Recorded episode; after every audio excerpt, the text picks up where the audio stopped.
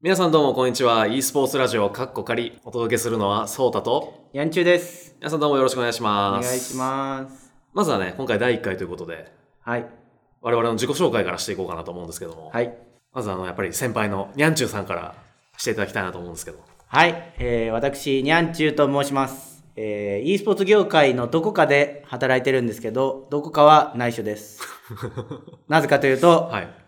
僕が好き勝手言いたいので、会社とは関係ない意見としたいので、どこかということにしておきます。会社はお厳しい会社なんですか？そういうのには。いや、まあ、厳しいってわけじゃないと思うんですけど、まあ、僕が結構過激なことを言いたいと思ってるので、おーありがとうございます。はい。では私、ソータと申します。こ私も e スポーツ業界の、まあ、端っこの方で、まあ、あのライターやったりとか、おえー編集やったりとか、おたまにカメラマンやったりとか、まあ、雑務ですね。まとめ方雑じゃないですか。え？いや、だいたいまあ下っ端として働かさせていただいてますほう。ほうほまあ、あの、ゲームトピックスには敏感な方なんですけども、う。うん。実は、はい。あの、本当に好きなのは映画です。映画おじさん。映画おじおじさんではない。おじさんではない。おじさんではない。にゃんちゅうさんの方が年上ですからね。まあそうですね。はい。まあ、こんな、そんなところにしておきましょうか。はい自己紹介は。はい。ということでですね、この e スポーツラジオ、カッコ仮では、はい。まあ、まず、あの、今週、まあ、この1週間はい。あったニューストピックをご紹介しつつ、まあ、その中からですね、あの、テーマニュースとしてですね、はい。一つピックアップして、まあ、それについてちょっと深掘って、いろいろとお話ししていこうということで、おまあ、僕があの、非常にミーハーなところなのでな、なんかまあ、ちょっと軽く疑問に思ったこととかを、ニャンチューさんにいろいろと聞いていけたらなと。それであの、過激な意見をね、いろいろバンバン出していただければなと思うんですけども、ということは、これを聞けば、e スポーツの最新情報とともに、はい。e スポーツの考え、まあなんていうか、コラム的なことが聞けるっていうことですね。そうですね。あの、広く浅く情報を取りながら、まあ、あの、ちょっとドヤ顔しながらね、こう、ちょっと紹介できるような深い知識まで得られると。なるほど。一度で二度美味しいポッドキャストになっております。わかりました。はいはい。はい。ではまあ早速ニューストピックの方を紹介していきたいんですけども、はい。まあ、私がいろいろといろんなサイトからですね収集してきたニュースで、まあ、海外のニュースを中心にですね、まあ、今 e スポーツ業界でこういう風になってますよっていうのをご紹介できたらなと思ってます。はい。はいではまず最初にご紹介させていただきます。一つ目 e スポーツ関連のベッティングサービス Luckbox というところのですね Director of Operations、まあ、あの運営責任者みたいな感じですね、はい。そのこのはい。はい。運営責任者にフリーダ・エリクソン氏が就任、まあ、この方女性でして、えーまあ、男性が多い業界に新しい風を吹かせるというようなニュースが入ってきておりました。おあのこちらのフリーダ・エリクソンさん。はい。もともとはですねピナクルというスポーツベッティングのサイトですね。はいはいはいはい。あのリアルスポーツの、まあ、サッカーだったり、うん、ありますね。はい、っていうところの、えーサービスの人です。で、まあ、新たに今回運営責任者になったということでこのラックボックスのセキュリティとか不正防止支払い証とかね、うーん。まあ、そういうなんかの消費者とのサービスの接点に当たるところの部分を全体的に統括することになると。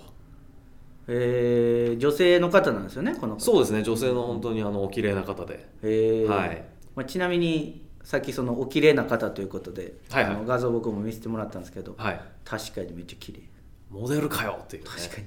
はいほんまに仕事する人なんかなっていう正直。この人起きましたっていうニュースだけじゃないかな。あのね、僕も気になったのは消費者との接点に当たる部分を包括的に見るっていうので まあそのそういったお綺麗な方を置くことで、まあ、消費者からのイメージも良くなるっていうね、ん。まあ、でも確かに無さいおじさんばっかりの業界じゃないですか、まあ基本的にね、まあ、ゲーム業界はい。は男の人が多いから、まあ、無さいおじさんとは言わないですけど まあ男の人が多い業界でやっぱこういう女の人がねはい。入ってくるっていうのはすごいいい流れなんじゃないかなと僕は個人的には思うんですけども。ああまあでも、はいはいはい。日本でもこうバリバリ活躍してる女性の方結構いますよね。そうですね。意外となんか男性中心とは言われてますけど、うん。なんだかんだちゃんと見ると本当すごい増えてきてはいる気はしますよね。そうですね。まあそれはなんかプレイヤーだったり、まあ、ストリーマーの方だったりあとこう有名な代表の方もいらっしゃるじゃないですか。そうですね。はい。あ名前出さないんですか？いや全然出しますようららさん。うららさん。いうららさん。やあの方僕すごく尊敬してるので。おなるほどなるほど。まあちょっとうららさんの話題とかまたニュースで出てきたらちょっと触れたいなってあ思います。わかりました。じゃあちょっと僕もアンテナ張っておきますね。個人的にはやっぱすごく注目の方なので。はい。まあでもそうやって女性の方が増えてくるとねこの業界の動向も変わるかなっていう。まあなんか女性に限らずこうその本来本来とかもともといた人たちとまた違う考え方を持った人たちが入ってくるっていうのはねまあよよ悪よいい時もあれば悪い時もありますけど確かに。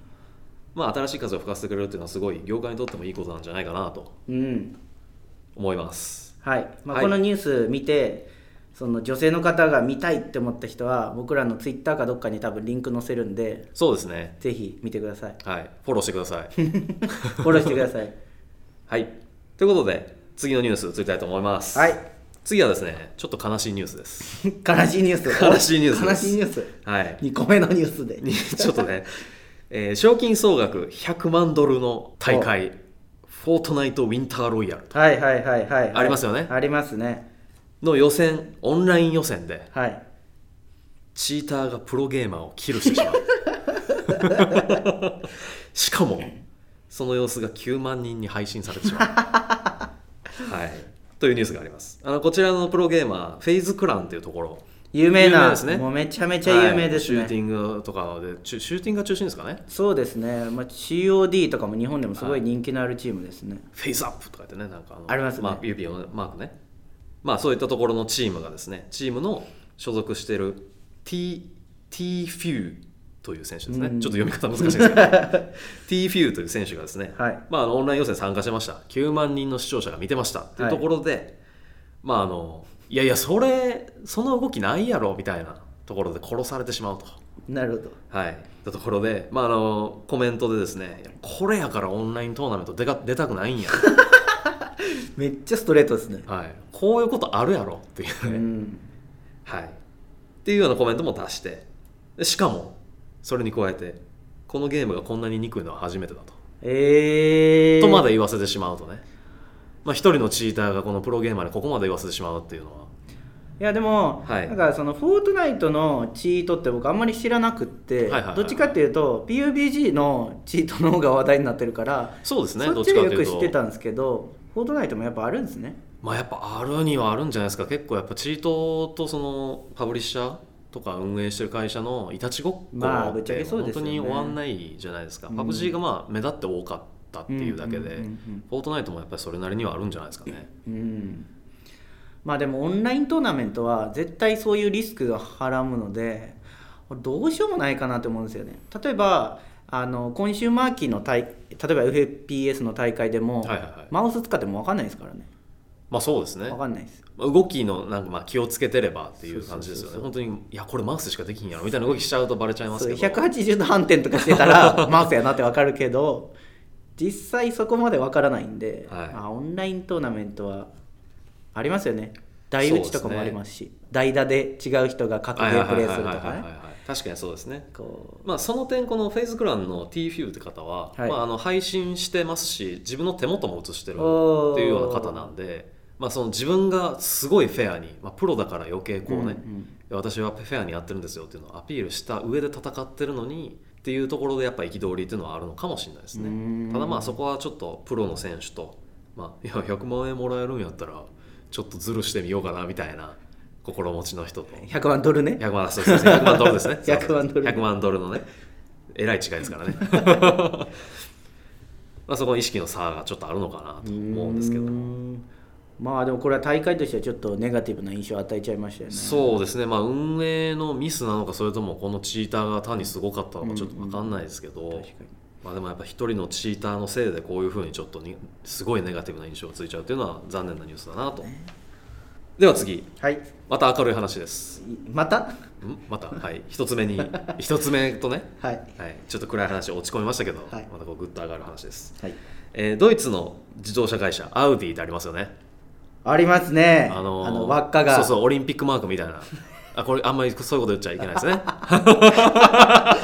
っかが4つ輪っかが4つのやつですね。はい。輪っかが4つのあのアウディがですね、まあ、ドイツのプロフィファチーム、はいはい。フォーカスクランというところと、はい。ちょっと読み方わかんないですけどシャンザー e スポーツ。多分そうでしょう。はい、とのパートナー契約を締結しましたというニュースがあります。実はアウディですね2017年にもドイツにアストラリスってはいはい。チームがあるのご存知ですか？CSGO の CSGO のチームなんですけど CSGO 中心のチームなんですけどんそことパートナー契約を結んで以来ですね。あのえまたドイツのチームなんですけど NBA2K のチームだったりとか、ともパートナー契約を結んでましてまあすごいある意味その人口の多いゲーム。CSGO もそうですし、うん。NBA2K もそうですし、はいはいはいまあ、今回の FIFA もそうですし人口の多いところをこう固めに来てるというか。まあすごいこうあー前向きにうん。前のめりですごいあの参入してきてるなというような印象ですね。まあ、あのこの e スポーツ業界に参入していくどんどんこうスポンサーをしていくパートナー契約を結んでいくというところについてですねアアウディは、まあ、テクノロジー好きガジェット好きみたいなまあ、いわゆる普通のサッカーとか、まあ、バスケとかを見てる層とは全然違う層にアプローチできる、いわゆるフィジカルスポーツを好きな層っていうのは、まあ、もう出す出出尽くしちゃってる感があるから、うん。まあ、そういったところを見ない人、まあ、新しい層にすごいアプローチしていけるっていう意味でうん。e スポーツを選んでいるようですね。うん。うんうんうん。そうかアウディが出すってなったらまあ日本の自動車会社もだいぶ印象は変わるでしょうね。まあ言ってもトヨタもねいろいろやオーバーウォッチやってたり、ねあのー海外では CSGO の大会やったりとかもしてるので、まあ確かにやってましたけど、はい、まあ日本にもこの波が来てくれるといいですね。そうですね。やっぱこういうその、まあ、いろんな企業さんとかがこう e スポーツにお金を出すとこういうところにアプローチできるんだっていうのを理解が深まればねうん。全然あの日本でも視聴者多い大会はすごい多いですしね。う、ん。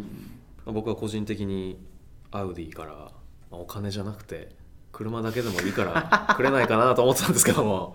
どうですか昼飯ゲーミング？昼飯ゲーミング？あそう昼飯ゲーミングって名乗りましたっけ？いや。あの実は今更なんですけど、はい。このにゃんちゅうそうたの2人は、まあ、一応ユニットで昼飯ゲーミングっていうユニットとしてはい。活動し始めてると。もうグズでノロまでうだつの上がらないユニットですけど。そんなことはない。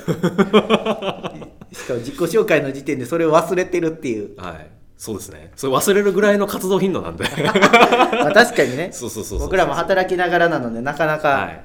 できてないですけど、まあゲーム配信だったりこういうポッドキャストとかをちょっとずつやろうかなっていう感じですね。はい、まあ、そっちの昼飯ゲーミングとかもね。あとまあこのポッドキャストとかもね。はい。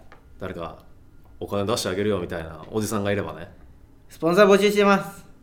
おじさんだけじゃなくて女性の方も。お姉さん綺麗なお姉さん募集してます。やめなさい。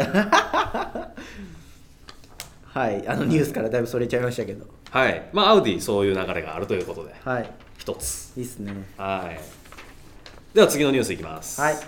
こちらもまた明るいニュースです。はい。テキサス北部にですねアーリントンっていう都市があるんですけども。はいはいはいはい。知らないですけど。あの NFL フットボールとかのですねダラスカウボーイズっていうチームがあるんですけどそこのスタジアムがあったりする。まあはい。大きい都市うーん。なんですけど、そこの公営の、まあ、市が持ってるコンベンションセンターをですね、はい。まあ、使ってねえから e スポーツ用に改装しようっつってええ1000万ドル突っ込んで10億円ぐらいですかね11億とか12億そうです11億12億ぐらい。えー。突っ込んで e スポーツ用に改装して実は先週末から稼働開始してますと。ほいうニュースが来ております。でまあこの市がかつ改装を行ったっていうのもやっぱり最近アメリカ特にねあの e スポーツの波がすごい来てるからうはいはい。場所もなかろうということで。はい。で、まあ、あの市を盛り上げるっていう意味でもねスポーツを応援するという意味でもここを e スポーツ用に本当に e スポーツに特化して改装してもいいんじゃないかということになって、まあ、こういった、えー活動というかうーん。につながったそうです。これは市がお金を出したってことですか？これはそうだと思いますね。ソースからすると。ええその投資は素晴らしい投資ですね。まあでもお金持ってるっていうのもあるのかもしれないですけどね。そのまあまあまあ大きな都市なので、うんお金持ってるっていうのもあるのかもしれないですけど、まあ、他の企業さんからの働きかけとかもしかしたら援助とかもあったのかもしれないですけど、はいまあ、そういった市がそういうふうに e スポーツに情熱を向けるんだっていうのを表明したっていうのはすごいいいニュースだなと思って取り上げました。うん日本だとどうなんでしょうね。実際今 e スポーツ施設ってこうちっちゃい e スポーツカフェとかはいはいはいはい。がちょこちょこできていってますけどいわゆる大きな箱 e スポーツ大会ができる大きな箱って実際不足してると言われててはいはいはい。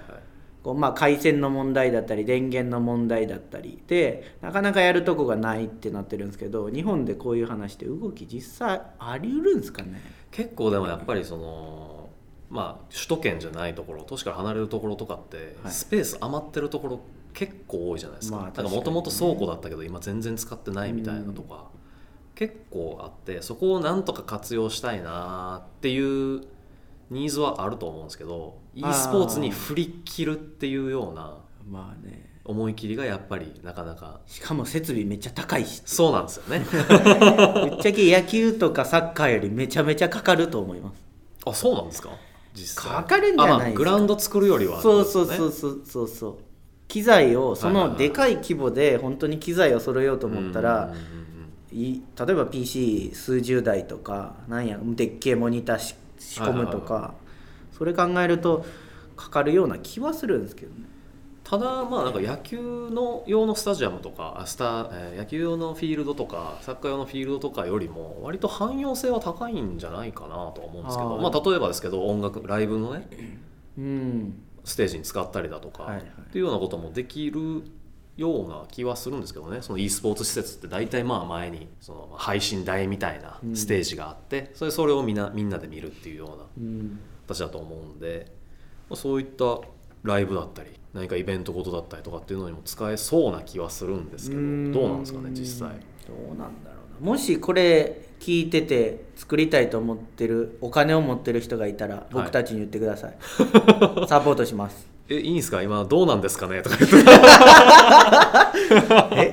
えいやもうどうなんのかはでもあの箱がないとできないっていうのはあるんでもう作っちゃえっていうのはあると思いますよ、で後で負の遺産って言われるかすげえ良かったって言われるかはもうその後どう運用するか次第なんで。ぶっちゃけ負の遺産なんて今に始まったことじゃないですからね。山ほどありますし。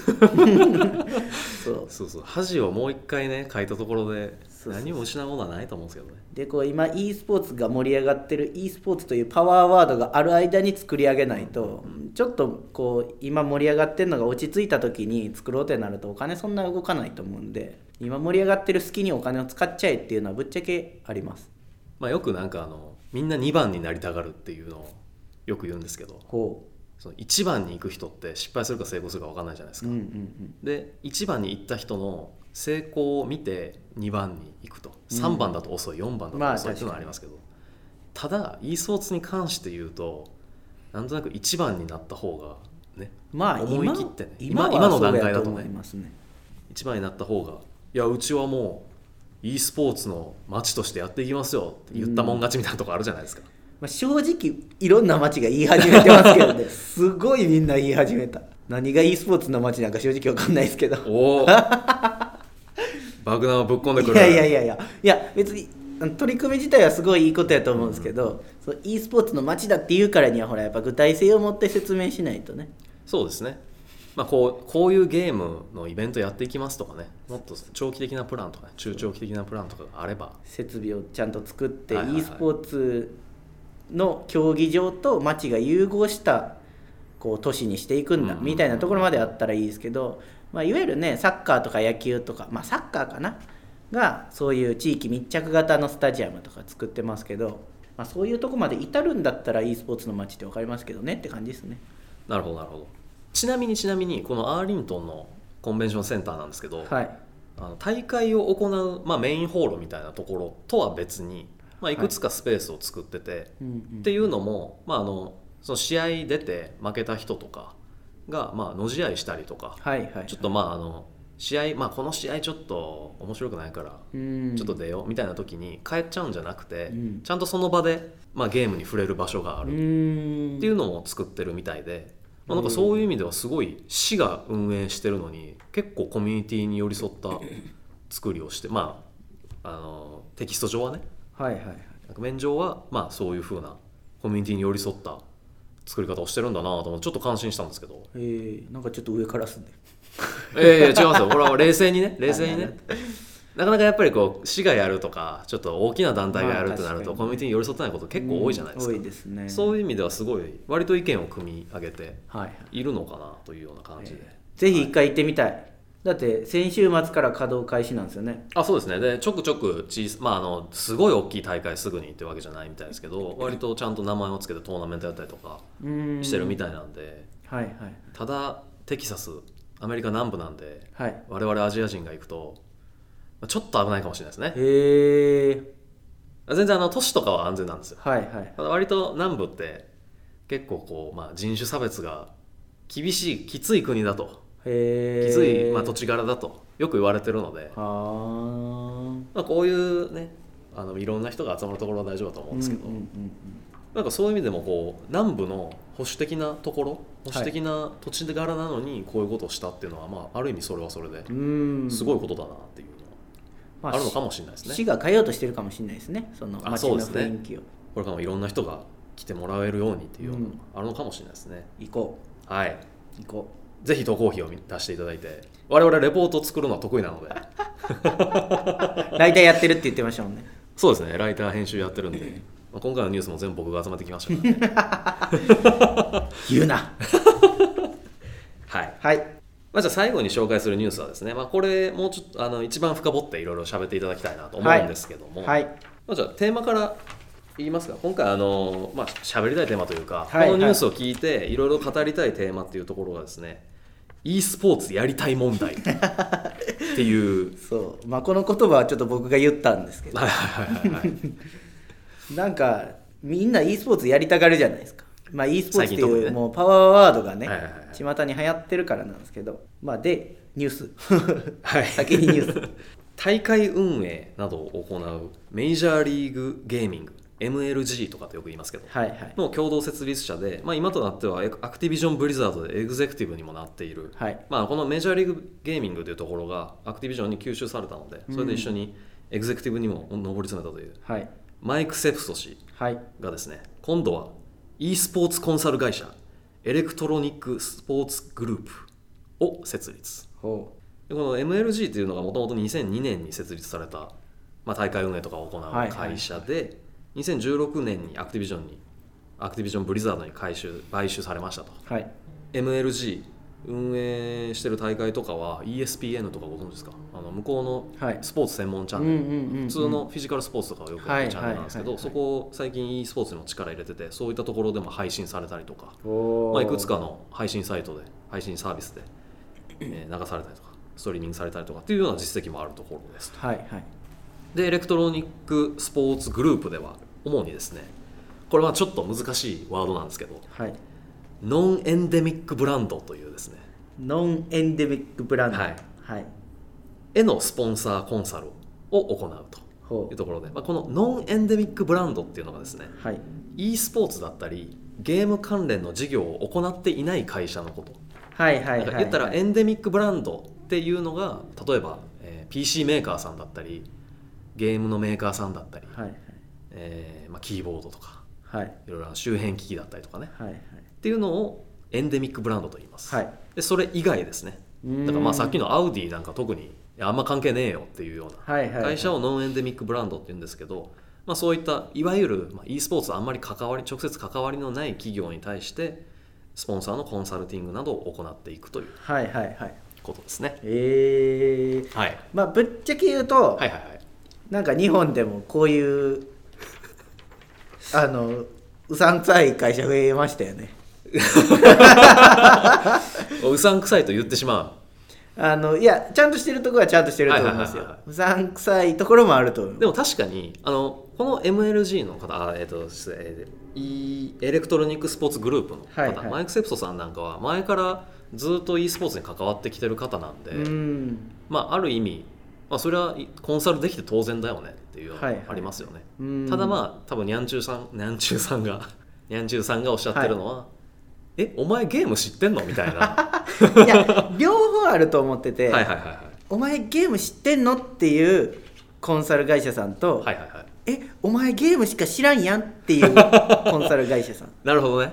あのいわゆるコンサルって別すごい幅広い言葉だと思うんで、まあ、向こうのやりたい事業の、まあ、相談役お手伝い役になりますっていうことでお仕事をすると思うんで、はいはい。まあ、向こうのニーズによってね求められるもんが変わると思うんですけど、まあ、コンサルやる以上はまあその物事についてきちんと知った上で数字も見れないとダメだと思うんですよね。いわゆるマーケティングの情報をきちんと集めて知識と数字とともに向こうに提供することであなるほどこういう業界なんだみたいな理解ができると思っててこう数字出せないけどゲームのこと分かるって言ったら多分お金出ないっていうのが結構最近の現状だと思うんですよ。はいはいはいはい。なんかゲームの知識教えてあげるからコンサルしますよって言っても多分いろんな会社さんがうーんみたいな。はいはいはいはい。それでコンサル費払うのはなみたいな感じで。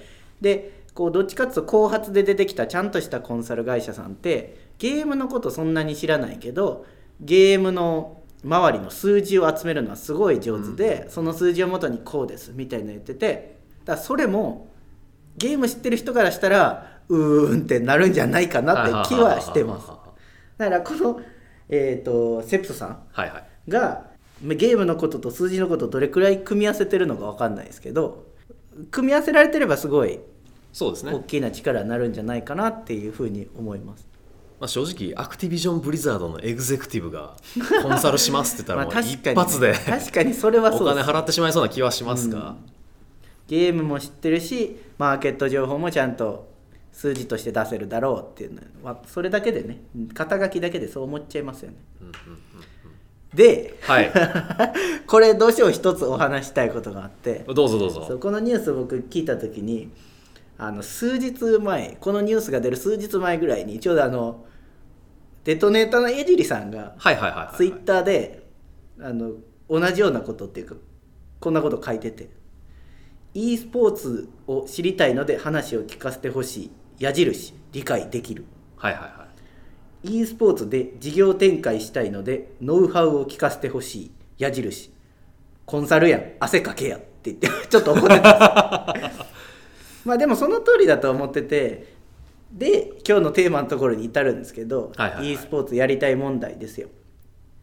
どうしてもこの e スポーツというパワーワードを会社のお偉いさんが聞いてお前らもなんか e スポーツでやれって絶対言ってるんですよ。うんうんで下の人たちが e スポーツで何かやらな何かやらなってなった時に、えー、と e スポーツ関係会社チームだったりイベントやってるとこに e スポーツで何かやろうと思ってるんですけど話聞かせてくださいって来るから江尻さんが切れたんやなとは思うんですけどね、まあ、それは切れるやろって。まあ、結構でもこの日本企業の悪い点っていうのははいはい。結構言われてることで、うん。これまあ e スポーツ業界に限らずあのシリコンバレーとかでよく、まあ、ちょっと僕も記事であの聞きかじっただけの知識なんですけど、シリコンバレーとかもあそこですごいいろんな企業をされてるじゃないですか、はいい。ろんなサービス出てきてて。であそこに日本企業を参入するときにいっつも、まあ、そこの現地の企業とかにヒアリングはするんですけど、まあ、だからなんか起業したいんですけど、はい。いろいろ教えてください。って言うけどはい。お金につながるまでがすごい長いうし、ん。お金につながらないとそのヒアリング代みたいなはいはいはい。情報量みたいなのを出さないからうん。向こうの企業からはすごい嫌われてるっていううん。そういう日本式のやり方。本来情報を渡したらその対価として何かもらえないとなんかそれこそあのね別にその時にお金もらえなくてもあじゃああの次授業やる時は一緒にやってちょっと儲けましょうよみたいなとかね、はいはい。っていうなんかリターンがないと情報を出すにもいやいやこっちだってボランティアでやってるわけちゃうんやぞっていうのをね。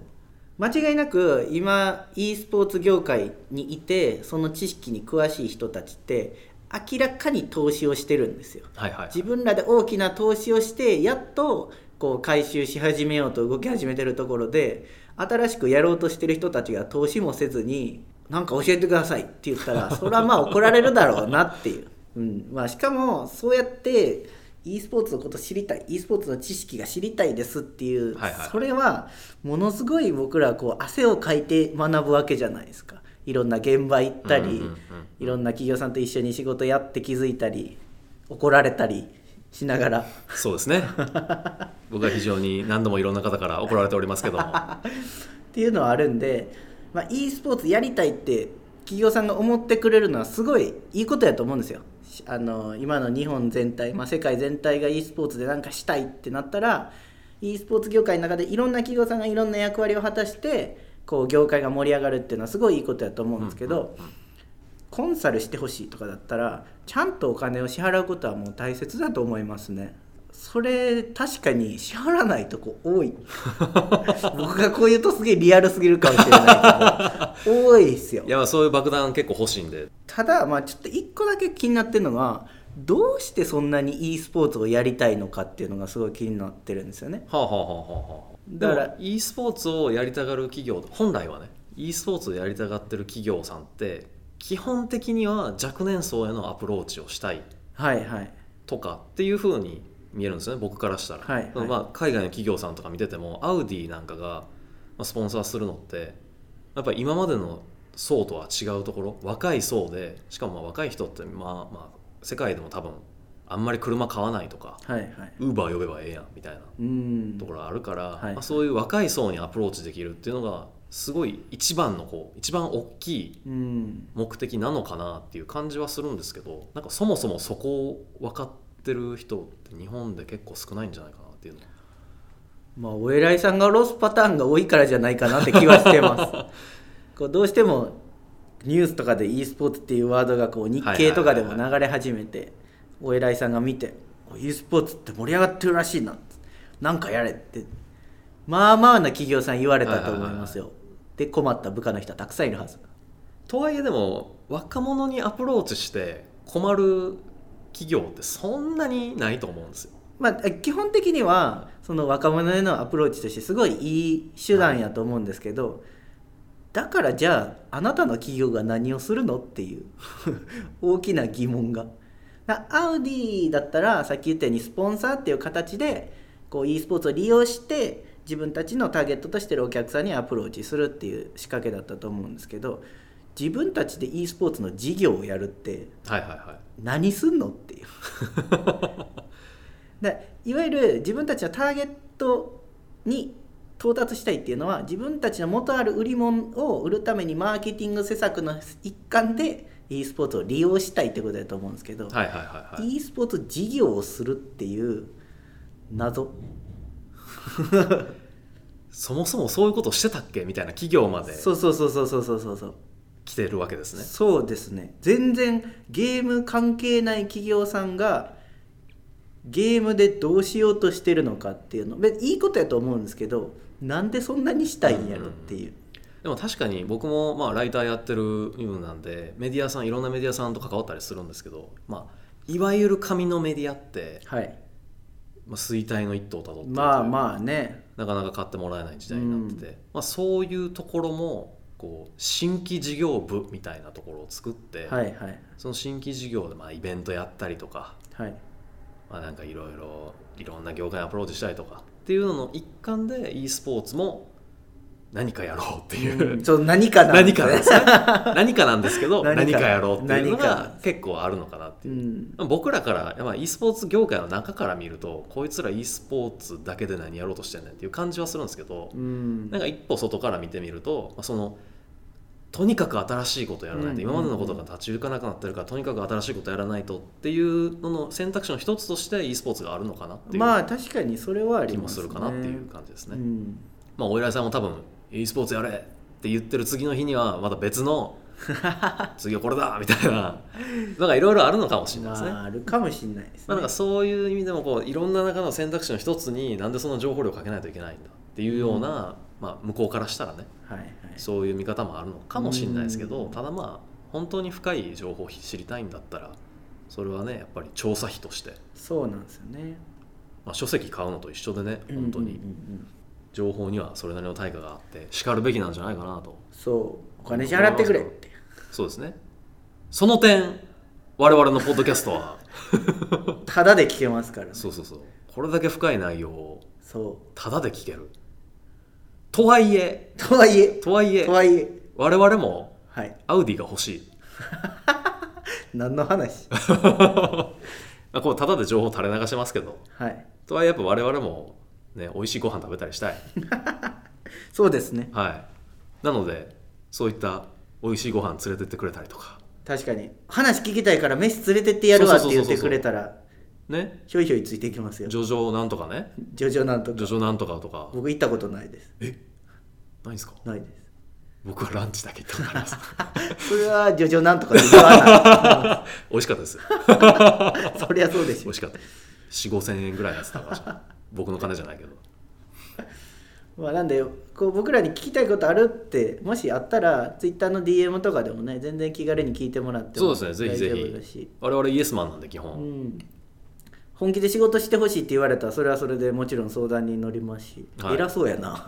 今自分で言って思っためっちゃ偉そうやな。下手に行きましょうじゃあ。下手に。我々。あの本当に仕事をさせていただけるっていうのであれば、はい。我々も本当に検討した上でね我々は今の生活がありますからはい。やっぱりそれの兼ね合いとかで、金はい、いやちょっと生活があるんでそれではできないです。みたいなね。はい。ちょっと申し訳ない断り方をしてしまう場合もあるかもしれないですが、はい。基本的には前向きに検討させていただきますので、はい。もしそういった話があればぜひぜひ。はい。後半ずっと CM じゃないですか。我々の。そんな気がするはい。はいまあということで。大丈夫ですか？語りたいことは語り尽くせましたか？e スポーツやりたい問題。e スポーツやりたい問題はまあ語り尽くせましたよ。だから e スポーツやりたいって思った人はお金払って一回ほんまにコンサルしてもらった方がいいっす。ちょっとでもいい。半月でも別にいいんでレポート一回もらうだけでもいいんでもらって本気でちゃんと理解した上で考えた方がいいと思います。まあなんかちょっとコンサルはハードル高いわって人はねちょっとなんか盛り上がってる大会に足運ぶだけでも全然違う気がしますよね,、うんそうですうん、盛り上がってる大会と盛り上がってない大会両方に行ってほしいですね。でも確かにそれは大事ですね。そうそうそう。ただでもやっぱそのもどれが盛り上がってるのどれが盛り上がってないのみたいなところは結局ちょっとどっかから情報収集しないといけない、まあに。にはいけないですけど、うん。とはいえまあね両方見ていただいてはい。こういう表と裏があるみたいなところはそうそうそうね光と影があるんだみたいなところはちょっと知っていただきたいなと思いますけど、まあ、はいそこが一番手軽な入り口なんじゃないかなと、そうですね。はい、思います。はい、では本日はこれぐらいにはい、して、結構いっぱい喋りましたね。だいぶ喋りましたね。あの今度からはもっと短くします。そうですね。もしかしたら今日の間ももしかしたらカットされてる可能性もなくはないですね。はい。はい。